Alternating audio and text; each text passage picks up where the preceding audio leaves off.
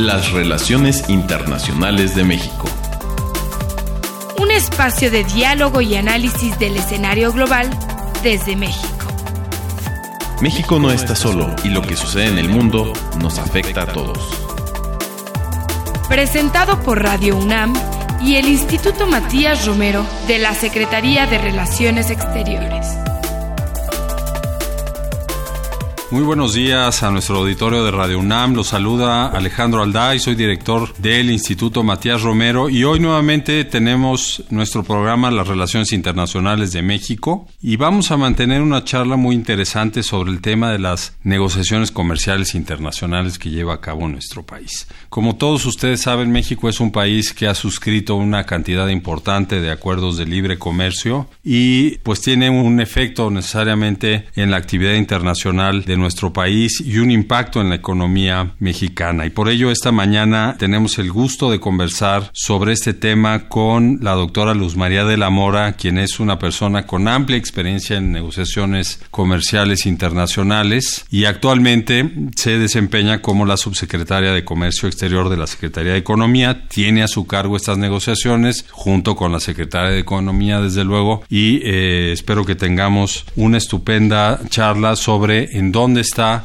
las negociaciones comerciales de México. Primero que nada, agradecer, doctora, por tu presencia esta mañana. Al contrario, Alejandro, muchas gracias por la invitación. Encantada de estar contigo y con tu auditorio. Gracias. Para comenzar, subsecretaria, le pediría si nos puede dar una radiografía de dónde están estos acuerdos comerciales que ha suscrito nuestro país y de qué manera nos van a permitir llevar a cabo esa tan comentada diversificación económica de México. Es decir, estos acuerdos los aprovechamos al máximo, tienen plena vigencia. ¿Dónde estamos en este tema, subsecretaria? Sí, claro que sí, Alejandro. Muchas gracias. Pues mira, yo quisiera comentar un par de cosas. La primera es que México es un país que se ha integrado a los mercados internacionales y a la economía internacional a través de el comercio exterior y esto se ha facilitado a través de nuestra membresía en el sistema multilateral de comercio, la OMC, antes GATT, cuando México entra en 1986 y después esta integración se profundizó a través de una construcción de una red de tratados de libre comercio y acuerdos de complementación económica. Hoy México cuenta con 13 tratados de libre comercio con 50 países en el mundo y 6 acuerdos de complementación económica con países en América Latina. Ahora, ¿cuál es la importancia de nuestra membresía en la Organización Mundial del Comercio y esta red de acuerdos? Yo te diría que esto permite que nuestra economía tenga mayores bases para crecimiento y mayor bienestar para nuestra población. Si nos fijamos en nuestra vida diaria, en nuestra vida cotidiana, nosotros tenemos una mejor calidad de vida gracias al comercio exterior de México. ¿Por qué? Tú fíjate lo que nosotros utilizamos diariamente, un teléfono celular, un teléfono inteligente, tu ropa deportiva, los alimentos que comes. Nosotros le aportamos al mundo muchas de estos productos, también exactamente, importamos componentes que nos permiten ser, por ejemplo, uno de los principales o el principal productor mundial de televisiones. Entonces, en la vida diaria de todos y cada uno de los mexicanos, el comercio exterior nos permite tener una mayor diversidad de productos a un mejor precio y también nos permite tener un mercado más amplio que el que tenemos hoy. El mercado mexicano es de 130 millones de personas. Nuestro PIB per cápita en promedio es de 9 mil dólares al año. Nuestra red de tratados de libre comercio nos da acceso a un mercado potencial de más de 1.300 millones de consumidores. ¿Esto qué quiere decir? Que los acuerdos comerciales nos multiplican nuestro mercado local por 10. Entonces nos abre muchas posibilidades de venta. Y además nos abre mercados en donde hay población que puede adquirir nuestros productos porque tienen ingresos per cápita que son mayores a los nuestros. Por ejemplo, si tú ves en países como Estados Unidos el ingreso per cápita pues es de más de 60 mil dólares al año, en la Unión Europea más o menos este 50 mil, entonces estás hablando de capacidad de consumo. Y nosotros, nada más un comentario último en este caso, si recordamos, y seguramente muchas de las personas que nos escuchan pues no lo vivieron, les puedo comentar que en los años 80 el mercado mexicano era un mercado cerrado. Había muy poca variedad, por ejemplo, de automóviles. Así es. Tú ibas a las concesionarias y había cinco marcas y había dos o tres modelos de dónde escoger con una calidad pues no muy buena. El día de hoy En el mercado mexicano puedes encontrar todas las variedades, todas las marcas prácticamente y accesible a cualquier bolsillo, desde los vehículos más económicos hasta los vehículos más lujosos. Entonces, eso es algo que no podemos olvidar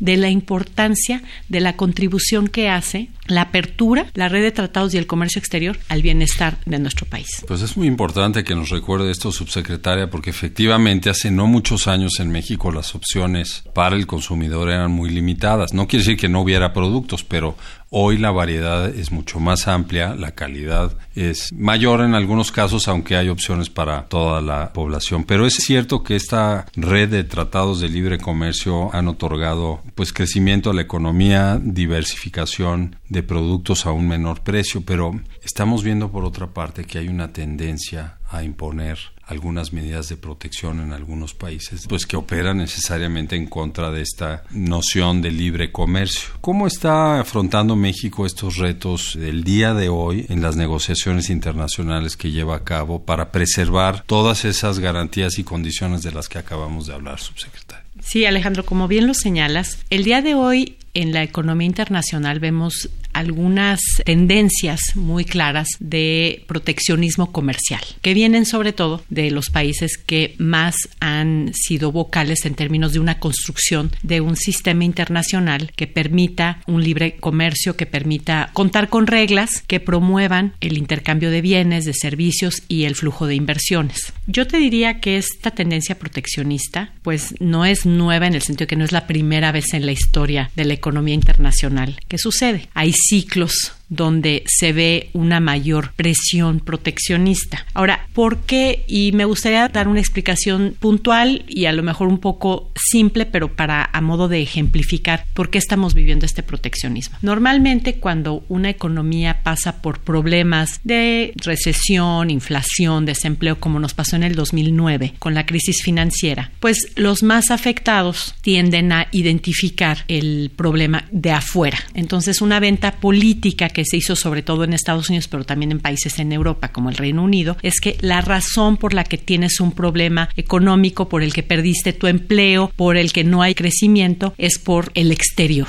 Y el exterior, ¿qué más concreto puede ser que una importación, que un producto que viene de afuera o una persona que viene de afuera, un migrante, ¿no? Sí. Entonces, aun cuando el diagnóstico sea el equivocado, parecería que la solución está en protegerme de lo que viene de afuera. Entonces, hay un resurgimiento del nacionalismo y eso es lo que ha hecho que el día de hoy tengamos muchas medidas proteccionistas que vienen de países clave como Estados Unidos, que, como bien ustedes saben, no solamente México ha sufrido, sino ha sufrido todo el mundo. Lo ha sufrido China, lo ha sufrido la Unión Europea, lo sufre Japón, Corea del Sur, etcétera. Países importantes en el comercio internacional. Entonces, ¿qué es lo que nosotros podemos hacer frente a este proteccionismo y estas medidas que sí han tenido ya un efecto negativo sobre el ritmo de crecimiento del comercio internacional? Por una parte, es clave que nosotros como país y los países que nos hemos beneficiado del sistema, que yo te diría que somos todos, tengamos claro cuáles son los retos de la economía mundial hoy y de la economía nacional. Yo te diría que son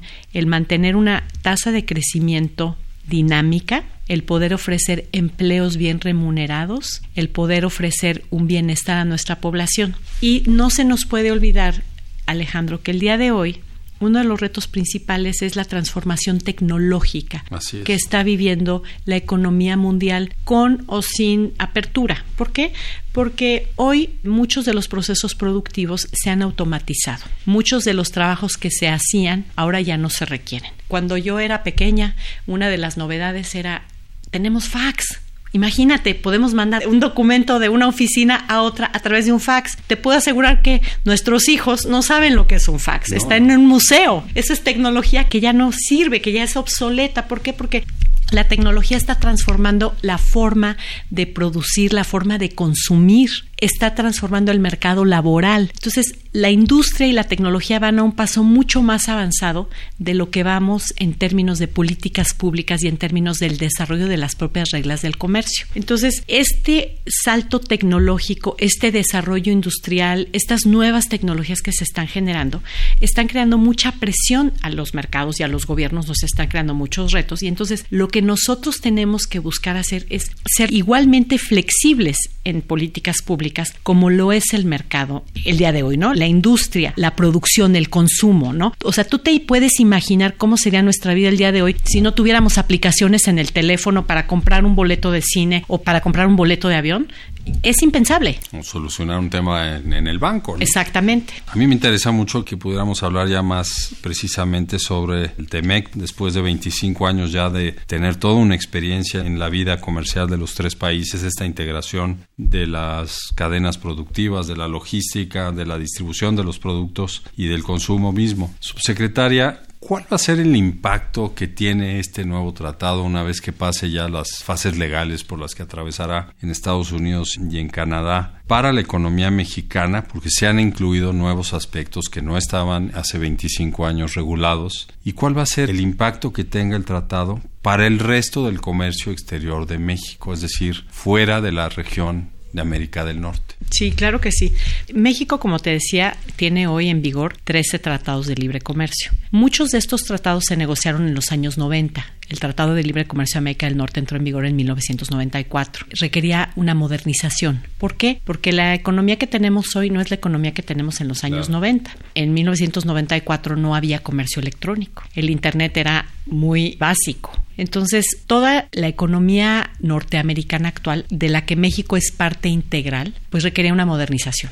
Entonces, nosotros lo que vemos con la perspectiva de un tratado México-Estados Unidos-Canadá modernizado es que vamos a tener nuevas reglas que recogen lo que ya habíamos logrado en términos de integración productiva, de comercio. México, por cierto, es hoy el primer socio comercial de Estados Unidos, cosa que no podíamos imaginar. En esa época, ¿no? Exactamente. Nosotros representamos el 15% del comercio de Estados Unidos. Somos la primera fuente de importaciones de Estados Unidos. Somos el segundo mercado para sus exportaciones. Estados Unidos es nuestro primer destino de exportaciones. Es nuestro proveedor más importante de importaciones. Entonces, sí es una integración productiva que es muy profunda y que lo que va a hacer este acuerdo es mejorar la calidad de la integración, permitir que haya reglas claras y haya certidumbre en esta integración y también integra nuevas reglas, como te decía, de la economía digital, nuevas reglas que reconocen las actualizaciones y los cambios tecnológicos en el sector productivo, en el sector agropecuario, en el sector financiero. abre una nueva serie de oportunidades que van a detonar una mejoría en la calidad de la economía mexicana. Y también quiero decirte que es un acuerdo que incluye disposiciones que hace 30 años no las pensábamos tan relacionadas con el comercio exterior a nivel mundial. Esto tiene que ver con temas ambientales, por ejemplo, los subsidios a la pesca, que son un tema importante para un recurso natural que debemos de cuidar y aprovechar correctamente, temas relacionados con derechos laborales, ¿no? Lo que queremos es que haya una mejor calidad en el trabajo, un trabajo formal, bien remunerado, con una buena representatividad, temas relacionados con corrupción, las prácticas anticorrupción son prácticas muy importantes no solamente para la actual administración, sino también para un correcto desempeño de la industria en América del Norte y para que haya reglas de competencia pareja, ¿no? Entonces, esta serie de disposiciones van a hacer que México sea un mejor socio comercial y también que México obtenga mayores beneficios. Ahora, el TEMEC o Tratado México Socios Canadá probablemente entre en vigor en el 2020, pero también hemos modernizado otros tratados como el tratado con la Unión Europea.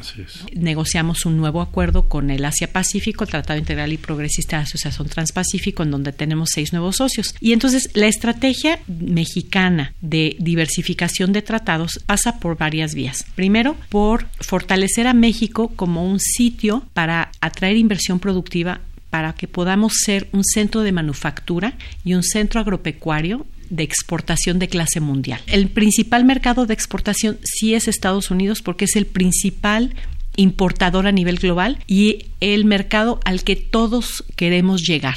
Todos los países en el mundo le queremos vender a Estados Unidos por su capacidad de consumo pero también nos permite tener una plataforma productiva de alta calidad que nos da acceso a mercados en el exterior y nos permite fortalecer nuestra plataforma exportadora. Si vemos, por ejemplo, en el Asia Pacífico, a la región más competitiva en el mundo, la región con el mayor nivel de crecimiento, y ahí el TIPAT y el acuerdo que tenemos con Japón nos permiten fortalecer y de alguna manera complementar todas las posibilidades que tenemos en México de que el comercio exterior siga siendo un motor vigente de crecimiento económico. Pues sin duda muy importante toda esta actividad de México. Yo retomo parte de sus comentarios en el sentido de por ejemplo, la reforma laboral que se deriva de la firma de este acuerdo, que puede ser que cueste un poco de trabajo, pero al final va a establecer mucho mejores condiciones y nos va a permitir, como socio comercial de otras regiones del mundo, establecer condiciones mucho mejores para regular las relaciones entre los trabajadores, los sindicatos y con ello darle también mucha más certeza, hablando de Estado de Derecho, a nuestros socios comerciales. ¿Qué nos falta para terminar este acuerdo con la Unión Europea, subsecretaria? Ya está modernizada la parte política, la parte de cooperación, ya está anunciado desde hace tiempo que grandes avances en la parte comercial. ¿Y qué tan cerca estamos ya de acabar este acuerdo? Efectivamente, la Unión Europea es un socio comercial principal para nosotros. Es nuestro prácticamente tercer socio comercial después de Estados Unidos y de China. El acuerdo lo tenemos en vigor desde junio del 2000 y ha permitido un crecimiento importante de nuestras exportaciones. Cuando este tratado se puso en vigor, teníamos exportaciones por alrededor de 5 mil millones de dólares. Hoy están en más de 20 mil millones de dólares. La Unión Europea se ha expandido. Eran 15 miembros, ahora son 28. La Unión Europea es nuestra segunda fuente de inversión extranjera directa. Representa más de 170 mil millones de dólares de inversión productiva en México que sirve al mercado nacional y al mercado externo. Este acuerdo ya tiene prácticamente 20 años en vigor y requería su modernización. Desde el 2013 hubo una decisión política de ambas partes para elevar la calidad del acuerdo, precisamente para responder a la nueva realidad de la economía de ambas partes. En el 2016 se lanzó la negociación y nosotros como nuevo gobierno recogimos prácticamente todo el trabajo que se hizo en la administración anterior. Estamos en un proceso de revisión legal de los textos, estamos afinando algunos detalles en algunas disposiciones, nada más para estar claros de que nosotros teníamos en un entendido como lo dejó la administración anterior. Creemos que nos falta muy poco, realmente son detalles técnicos en los que estamos trabajando. Había un tema de compras públicas que teníamos que afinar, entonces estamos trabajando con la Unión Europea en esto, pero sí creemos que nos falta muy poco para poder concluir. Para nosotros es muy importante la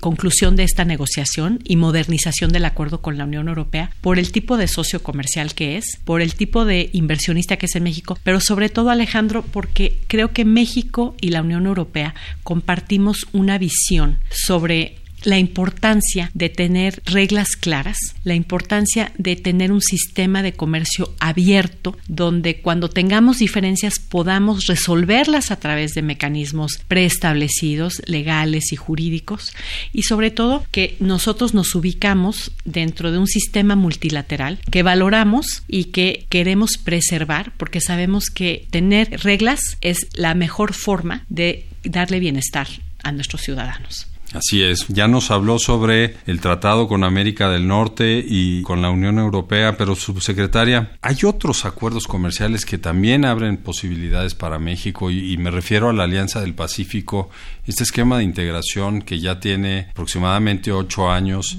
y que tiene una parte importante comercial con los países que la integramos, que somos Colombia, Chile, Perú y México, y existe la posibilidad de que se incorporen algunos otros. ¿Qué sigue en la Alianza del Pacífico en términos comerciales? Así como nos ha narrado la necesidad de revisar y actualizar algunos aspectos del comercio internacional con Norteamérica y con Europa, ¿cuál es la situación en la Alianza del Pacífico? Sí, efectivamente, la Alianza del Pacífico es un mecanismo de integración productiva y política que se eh, lanzó desde el 2011. Como bien dices, es una iniciativa de integración que tiene ocho años y en donde los cuatro países miembros compartimos una visión con respecto al valor de la integración productiva, comercial, de inversión, de personas, de mercados financieros en la región. América Latina es un mercado natural para México si bien estamos integrados de manera profunda en una producción con América del Norte y somos parte integral de América del Norte, esto nos abre una fortaleza y nos abre una puerta muy importante para contribuir también a nuestra presencia en América Latina y a contribuir a crear también cadenas productivas en América Latina y específicamente con estos cuatro países. Creo que la Alianza del Pacífico ha generado un gran interés. Como sabes, hay más de 50 países observadores que se interesan auténticamente en ver cómo los cuatro países que constituimos hoy la Alianza del Pacífico podemos avanzar en proyectos no solamente comerciales en términos de tener reglas claras, sino también en cómo nos podemos ir complementando para generar esas oportunidades. Y yo te puedo mencionar una diversidad, pero me gustaría destacar algunas, como por ejemplo lo que tiene que ver con la creación de cadenas productivas en la región. El sector autopartes, el sector agroalimentario, el sector textil, confección y calzado son sectores muy concretos en donde nosotros hemos visto que a través de la Alianza del Pacífico, a través de la eliminación de barreras arancelarias, de barreras técnicas, de una regulación armonizada, de una facilitación comercial, sí podemos generar generar grandes oportunidades económicas para nuestros países. La Alianza del Pacífico se caracteriza también por tener una activa participación del sector productivo mexicano. Está el eh, Consejo Empresarial de la Alianza del Pacífico que ha contribuido a través de la generación de anexos sectoriales. Los anexos sectoriales básicamente lo que hacen es identificar sectores, por ejemplo, cosméticos, ¿no? Donde las cuatro industrias de los cuatro países establecen las mejores prácticas regulatorias. ¿Esto por qué es importante? Porque le reduce el costo al productor le reduce el costo al exportador, pero sobre todo le reduce el costo al consumidor. Eso es fundamental. Entonces, eso es un bienestar. ¿Por qué? Porque te genera actividad económica. La actividad económica te genera empleo formal, bien remunerado, te genera pago de impuestos. Entonces, es un círculo virtuoso que nos ha permitido aprovechar cabalmente las oportunidades que está generando el tener un marco jurídico como la Alianza del Pacífico. Segundo punto, la Alianza del Pacífico la necesitamos mantener dinámica, vigente, activa. Y ahí una de las áreas, no la única, pero algo que me parece que es muy rescatable, es este programa que tenemos para el desarrollo de las habilidades y las competencias de los jóvenes en la región. Entonces hay un intercambio entre cientos de jóvenes. Es, exactamente. Entonces se acercan al sector productivo. El sector productivo les ayuda a desarrollar proyectos, les ayuda a estar actualizados en términos de sus competencias para poder participar en el mercado. Entonces, eso es algo particular de la Alianza del Pacífico y nos ayuda también a conocernos entre nosotros. Muchas veces, muchos de nosotros hemos ido a Estados Unidos, pero no hemos ido a Guatemala, no hemos ido a Colombia. Colombia está tan lejos de México como Nueva York y cuesta prácticamente lo mismo o menos ir a Colombia. Y muchas veces no volteamos a ver al sur. Entonces, este tipo de iniciativas son muy importantes porque hay un mercado importante en América Latina. Son mercados a donde la pequeña y mediana empresa puede llegar. Y por último, también me gustaría compartir que la Alianza del Pacífico tiene ocho años, pero tiene una visión de largo plazo. Tenemos una visión 2030, en donde lo que queremos es fortalecer a la alianza a través de diversos mecanismos, hacerla más competitiva para poder acercarnos al mercado del Asia-Pacífico que es, como les decía, la región que tiene las tasas de crecimiento más dinámicas y a las que nos queremos integrar, porque naturalmente el eje de la economía mundial se está yendo hacia allá y por otra parte, estamos fortaleciendo la alianza, trayendo nuevos miembros en calidad de estados asociados. Estamos negociando el día de hoy con países como Australia, Nueva Zelanda, Singapur y Canadá su estatus de estado asociado. Ya estamos también trabajando con Ecuador para convertirse en un estado asociado de la alianza, lo cual es congruente también con la geografía. Y por último, estamos considerando cómo podríamos también darle la bienvenida a Corea del Sur. Entonces, como ves, es una agenda muy dinámica, pero ese dinamismo tiene un fundamento y el fundamento es crear oportunidades productivas para nuestros ciudadanos. Pues ahí está una opción real, viable, construida por cuatro países de América Latina, la Alianza del Pacífico. Muy interesante conocer todos estos detalles que nos comparte subsecretaria para nuestro auditorio, porque efectivamente tenemos una tendencia a pensar solo hacia el norte en muchos ámbitos de la vida profesional y de negocios también de este país. Le agradezco mucho esta reflexión sobre la alianza. Y finalmente quisiera preguntarle sobre este Centro Internacional de Negocios que recientemente inauguró la Secretaría de Economía. ¿Qué nos puede comentar sobre Claro que sí. Te agradezco la pregunta. Efectivamente, en la Secretaría de Economía tenemos como ejes de nuestra política pública la inclusión la innovación y la diversificación. Nosotros creemos que el comercio exterior de México va a dar más beneficios a través de la democratización de las herramientas que tenemos. Cuando hablamos de democratización, de lo que hablamos es de abrirle las oportunidades a más empresas, más sectores, más regiones del país. Y el Centro Internacional de Negocios de la Secretaría de Economía, o CINCE, lo concebimos como un espacio en donde vamos a vincular a empresarios mexicanos, productores mexicanos, exportadores mexicanos, inversionistas mexicanos, con todas las oportunidades que hay en el mundo. ¿Cómo lo vamos a hacer? A través de encuentros de negocios, tenemos un espacio habilitado específicamente para darle la bienvenida a misiones empresariales, ferias, exhibiciones que vamos a albergar en la Secretaría de Economía de otros países, de industrias específicas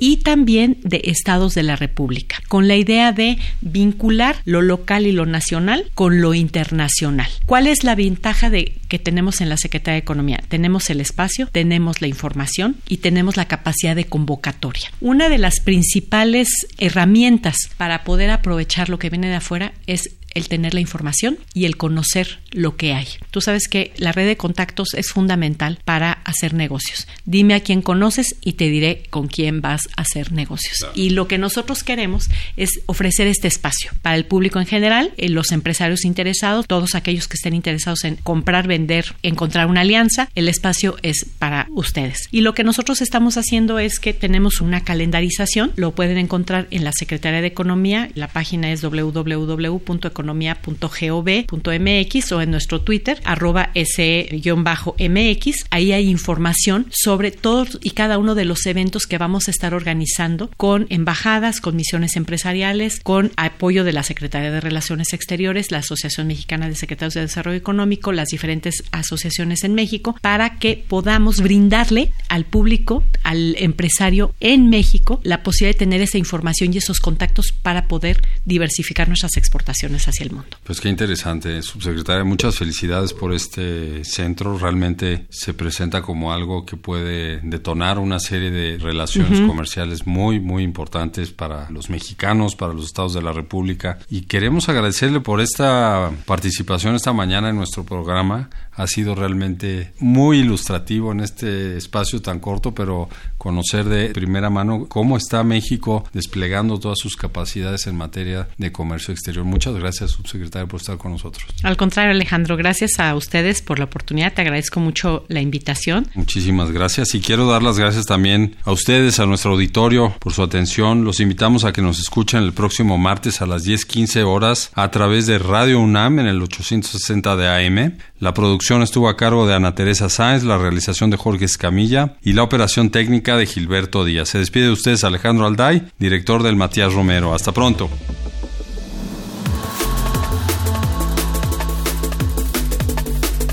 Las relaciones internacionales de México. Un espacio de diálogo y análisis del escenario global desde México. Presentado por Radio UNAM y el Instituto Matías Romero de la Secretaría de Relaciones Exteriores.